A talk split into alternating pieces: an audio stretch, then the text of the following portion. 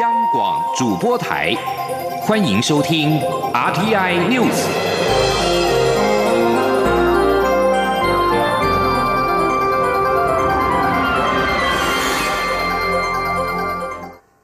各位好，我是主播王玉伟，欢迎收听这节央广主播台提供给您的 RTI News 新闻。首先带您关注东北亚情势。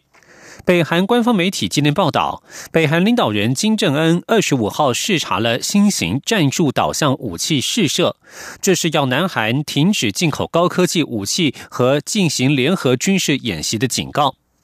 北韩中央通信社在今天的报道当中，并没有提到美国及总统川普，但表示金正恩批批评南韩当局将进行联合军演，这类军事演习通常是与美军一起进行。报道引述金正恩说：“北韩不得不毫不间断的发展超强武器系统，以去除南韩对北韩安全的且的潜在且直接威胁。”美国国务院二十五号呼吁北韩避免进一步的挑衅，但仍表示希望重启自今年二月川金峰会破局之后就一直停滞到现在的工作及谈判。他预期在几个星期之后，双方将进行新的会谈。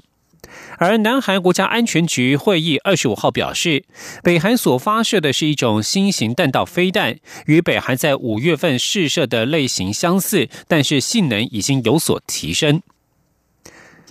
北韩在二十五号试射两枚短程飞弹，引发国际关切，而英美等国在波斯湾与伊朗的紧张关系也在升温。根据媒体报道，伊朗二十四号也试射了一枚中程弹道飞弹。美国 CNN 及英国《太阳报》引述不具名五角大厦官员的说法指出，伊朗试射的“流星三号”飞弹射程达一千公里，但是没有对当地航运或美国基地构成威胁。在试射消息传出之前，英国新任首相强生才刚下令海军护航所有的英国船只通过荷默兹海峡。美国国务卿蓬佩奥二十五号表示，如果有必要，他愿意访问伊朗。川普日前也表示愿意与伊朗谈一谈，但是伊朗最高领袖哈米尼的高级军事顾问二十二十四号表示，绝对不会与美国谈判，展现出伊朗强硬派的立场。继续关注政坛焦点，走私免税烟风波越演越烈。华航董事长谢世谦昨天举行记者会，向大众致歉，并且表示会完全负责。国民党团今天到监察院提出告发，希望监察院严查就办。民进党立委许志杰则说，国安单位或华航的最高主管应该请辞止血，避免影响选情。今天记者郑玲的采访报道。国安局人员涉及借总统出访勤务、走私免税烟事件震惊社会，对于背后涉及人数多寡及金流等问题也引发讨论。外界质疑总统府、国安单位及华航高层交代不清，对明年大选可能造成影响。民进党立委许志杰认为，这是不可轻忽的事件，国安单位或华航的主管高层必须立即请辞止血，等待司法调查。这个案子源自国安单位贪小便宜、假贺到修本。但可能衍生成公务员借职务之便行图利自己或他人之时，我认为这个案子不可轻忽，可能国安单位或华航的最高主管需要请辞止血，后续静待司法调查。以免影响选情。国民党团则举行记者会，提出质疑，认为本案不是陋习，而是涉及重大违法的走私事件，呼吁减调追查华航共犯，追究相关人员的法律责任及行政责任。国民党立委李彦秀也呼吁立法院召开临时会，成立调阅小组彻查。我更认为，接下来立法院应该召开临时会，成立跨党派的调阅小组，把所有的事情一次。厘清，即便是常年陋习，我都认为查弊也应该无上限。也请民进党政府，也请蔡政府不要转移整件事情的焦点。国民党团随后到监察院告发总统府、交通部、国安局等单位，希望监察院客观介入调查，更希望调查没有上限，依法追究相关官员的法律责任。央广记者郑玲采访报道。民进党秘书长罗文嘉日前前往印度达兰萨拉拜会西藏精神领袖达赖喇嘛，就台藏双方民主经验与人权议题进行交流。罗文嘉今天说明，拜会达赖的会谈过程与心得。至于民进党未来是否可能力邀达赖访台，罗文佳表示，民进党已经与达赖办公室与西藏流亡政府建立起沟通管道。未来达赖如果愿意来台，在细节的安排上将会更为周延。前天记者刘玉秋的采访报道。民进党秘书长罗文嘉七月十七号到十九号间，率民进党公关处主任谢宇立、发言人李问前往达兰萨拉拜会西藏精神领袖达赖喇嘛，也与西藏流亡政府司政洛桑森格、流亡议会议长白马种乃、外交部秘书长索南诺布达波等人会面，就台藏双方民主经验与人权议题进行交流。罗文嘉二十六号在民进党部亲自举行记者会，说明拜会西藏流亡政府。与达赖的过程与心得，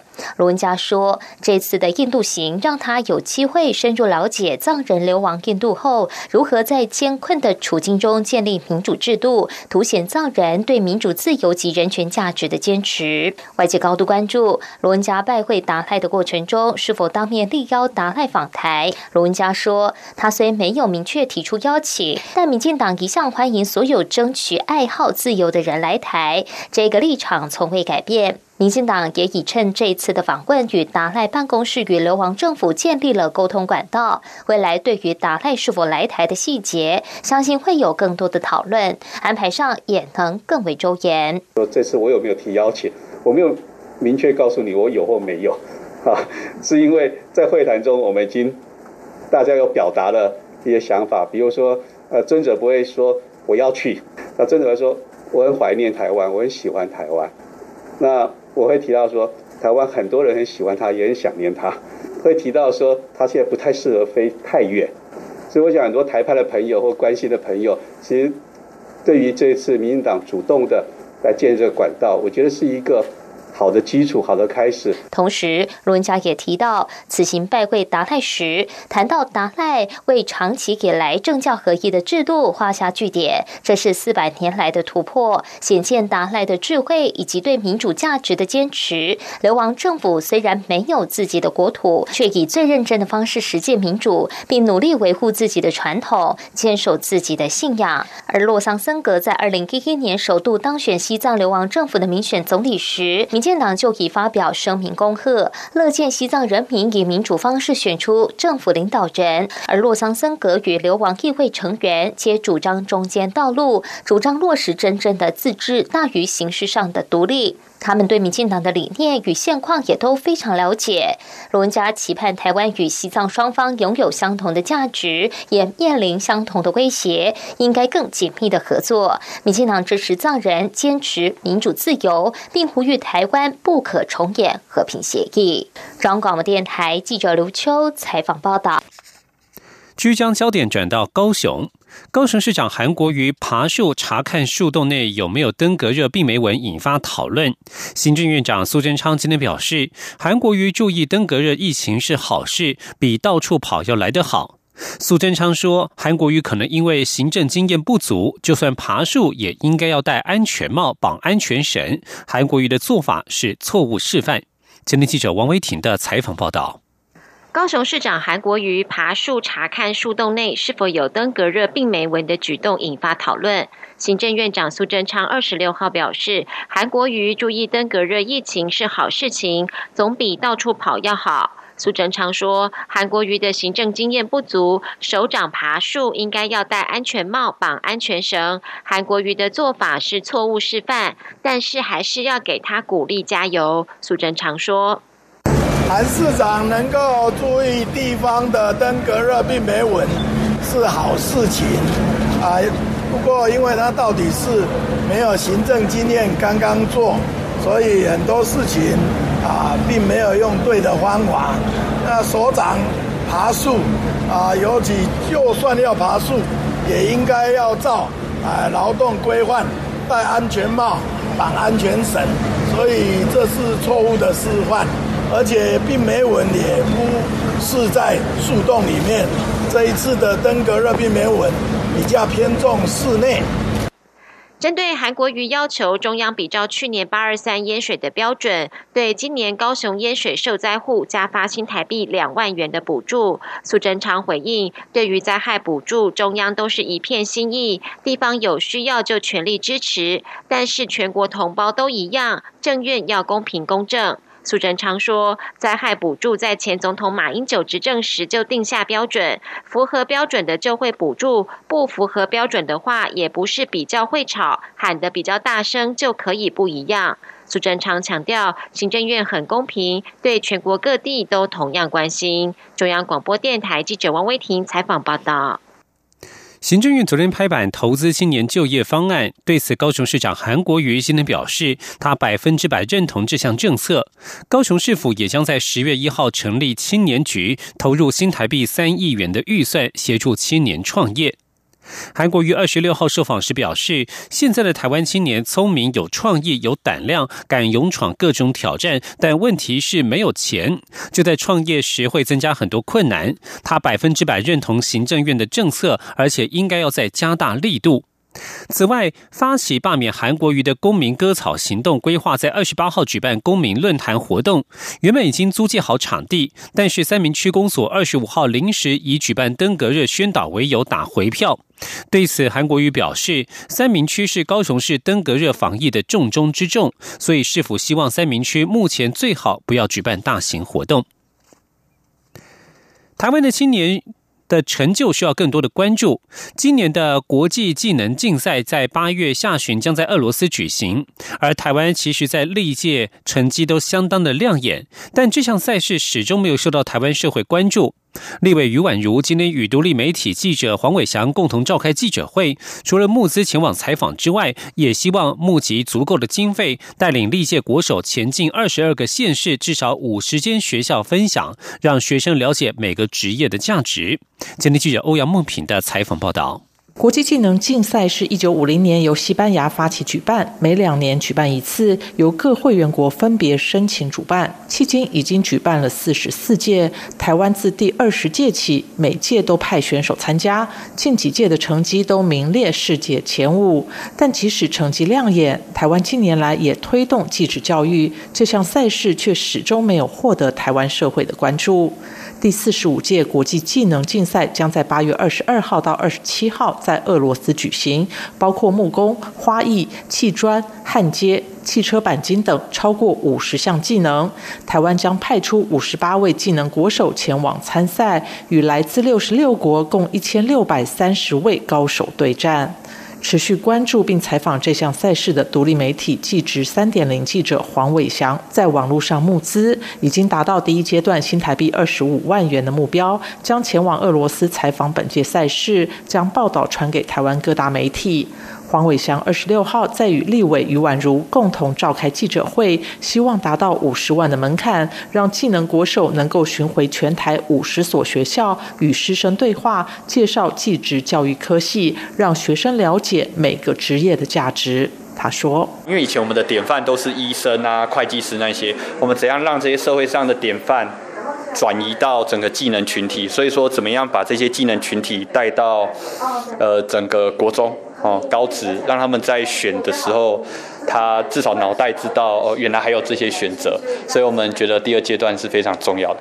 立委余婉如也认为，台湾过去都忽略了百工百业带来的世界连结力。这个计划背后的意义，不只是让世界看见台湾，而是在于台湾透过百工百业技能与世界产生连结，透过技能与世界交朋友，并传达台湾是国际社会一份子的声音。中央广播电台记者欧阳梦平在台北采访报道。关注香港的反送中示威。负责监督中国人权状况的美国政府机构——美国国会及行政部门中国问题委员会主席麦高文众议员与共同主席卢比欧参议员，在二十五号发表声明，敦促美国行政当局谴责中国可能会动用解放军驻港部队维持秩序的威胁。中国在二十四号警告说，他不会容忍抗议者威胁中央政府在香港的权威，并且暗示如果得到请求，中国会派驻港部队维持秩序。麦高文与卢比欧的声明指出，驻港人民解放军干预的威胁是不可接受的，会使得紧张局势升级。无论是犯罪组织的暴徒，还是中国解放军造成的暴力升级，都只会进一步破坏香港的自治与法治。以上新闻由王玉伟编辑播报。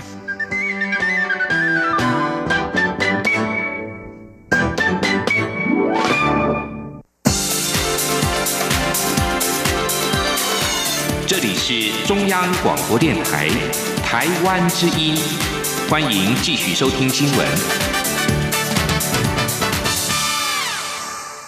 欢迎继续收听新闻，我是陈怡君。先来关心金融方面的议题。政府开放纯网络银行的设立，让拥有庞大客群的实体银行绷紧了神经。金管会预计三十号会揭晓台湾首批纯网络银行的名单。由于台湾国内银行的市场竞争已经相当激烈，未来纯网银又会和实体银行抢食大饼。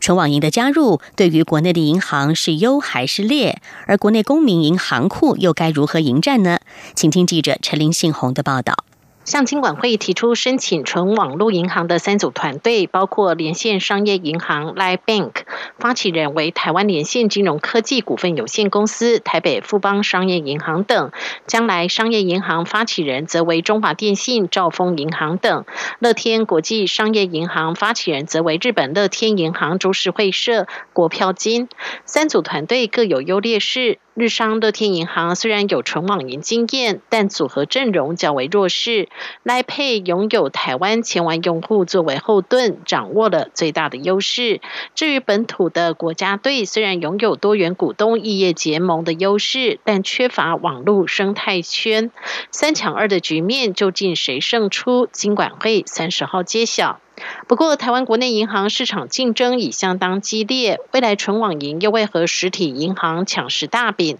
国内公民银行库又该如何迎战这波纯网营业者加入版图？玉山银行总经理黄南洲坦言，纯网银对于其他银行一定会有短痛，毕竟增加两个竞争者，但长期来说饼会扩得更快，对整体金融业是好事。未来银行谁能够掌握科技联动以及创新能力，就能在这块大饼持有的分量越大。黄南洲说。我们倒是从另外一个角度来看，也因为有这些新的加入者、新的竞争者，我们认为在法令的开放的速度会更快。所以最近都可以看到，我们的主管机关也为了迎接整个数位化的到来，包括银行可以乘坐的数位化的一些业务，或包括一些电子账户的一些限制啊，其实我们都发现，其实修正的速度是非常的快。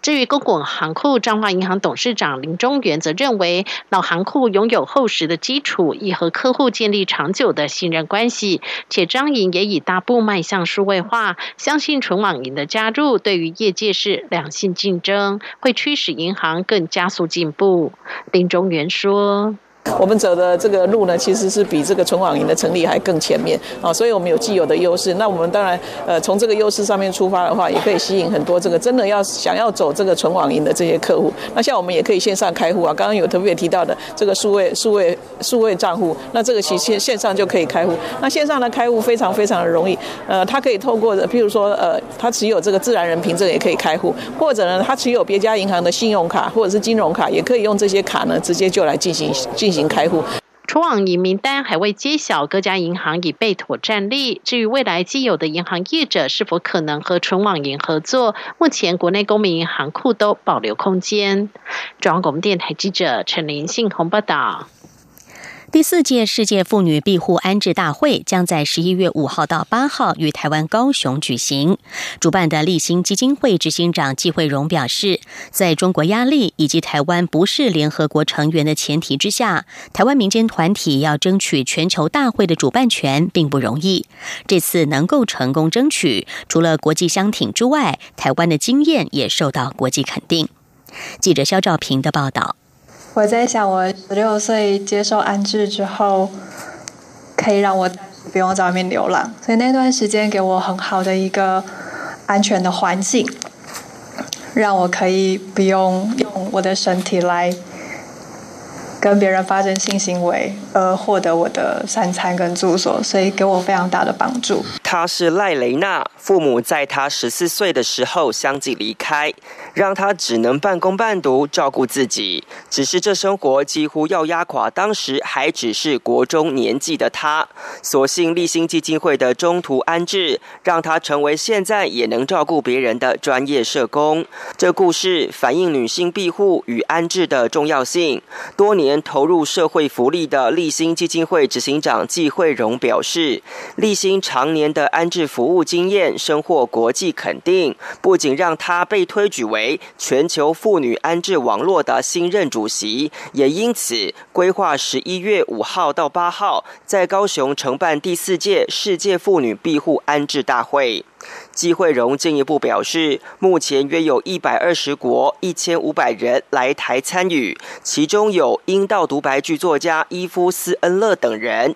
当中还有不乏是知名的世界妇女运动的意见领袖，也有联合国重要代表。他认为，台湾的社会福利与妇女安置服务都做得很好，希望透过大会将经验分享给全世界。他说：“因为呢，呃，Dubroka 是联合国的特别报告人，他非常重要，而且他也愿意来成为一个 keynote speaker。那为什么他很重要？因为他是联合国的报告人，他非常关心这个议题。”不止国际相挺，卫生福利部也很支持。卫福部次长苏立琼表示，台湾目前有三十六所庇护单位，服务与资源也越来越多元，从居住到生活重建都有专业协助。他强调，在社会安全网下，不仅部会资源陆续整合，法令也跟上照顾力道。他希望透过国际交流，让政府检视还有哪些面向可以更加努力。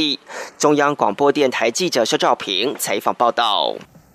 台湾有许多的美食，而一年一度的台湾美食展今天上午在台北世贸艺馆登场。副总统陈建仁出席美食展开幕典礼时，特别向国际友人保证了三件事，包括台湾美食保证好吃，台湾美食深受国际肯定，还有台湾是非伊斯兰国家中对穆斯林最友善的旅游地点之一。他欢迎全世界的友人都来台湾观光品尝美食。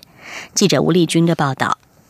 由台湾观光协会主办的二零一九台湾美食展，二十六号起一连四天在台北世贸艺馆盛大展出，打造美善台湾、探索厨艺美味时光、土地台湾、异国美食等五大展区。会长叶菊兰在开幕典礼上表示，期望大家透过这些美食爱上台湾味。交通部政务次长黄玉玲也表示，去年来台国际旅客。客首度突破一千一百零七万人次，今年一到五月也已突破五百零四万，较去年同期成长百分之十三。因此，他非常有信心，今年来台国际旅客渴望突破一千两百万人次。副总统陈建仁则指出，日本最近刮起珍珠奶茶旋风，不但排队买珍珠奶茶，还将珍珠粉圆入菜。不过，陈建仁话锋一转，强调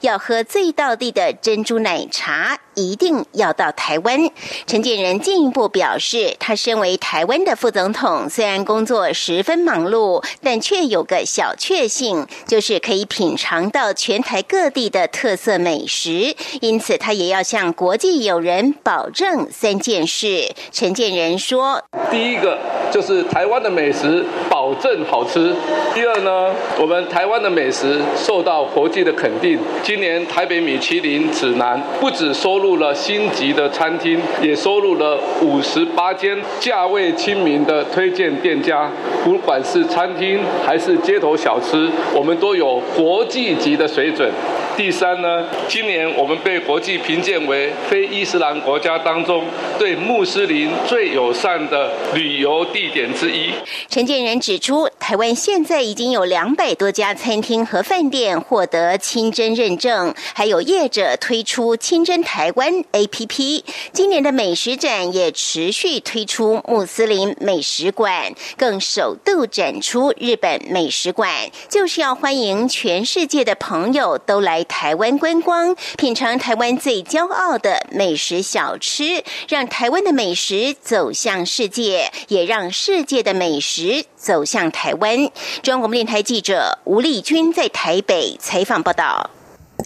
台湾小将林云如因为在 T Two 桌球钻石赛马来西亚站的男单决赛接连击败了劲敌，摘下冠军，一战成名，甚至被国际桌球总会赞誉是不可忽视的新星。对于自己成为了各界瞩目的焦点，林云如二十六号接受媒体访问时表示，他确实感到了压力，还在调试当中，只能够一步步的克服。记者江昭伦的报道。和桌球神童林云如在今年 T 二桌球钻石赛扳倒中国的马龙和樊振东两位前任世界球王，一举摘冠，震撼世界桌坛。不止国际桌球总会官网赞扬他优异表现，将他与日本神童张本智和相提并论，就连中国球迷都认为林云如将是未来中国桌球界强劲对手。对于自己在 T 二赛事的表现，李云如说：“他就是抱持平常心，专注每一场比赛，做好万全准备。但现场许多观众观赛的气氛，确实让他很享受。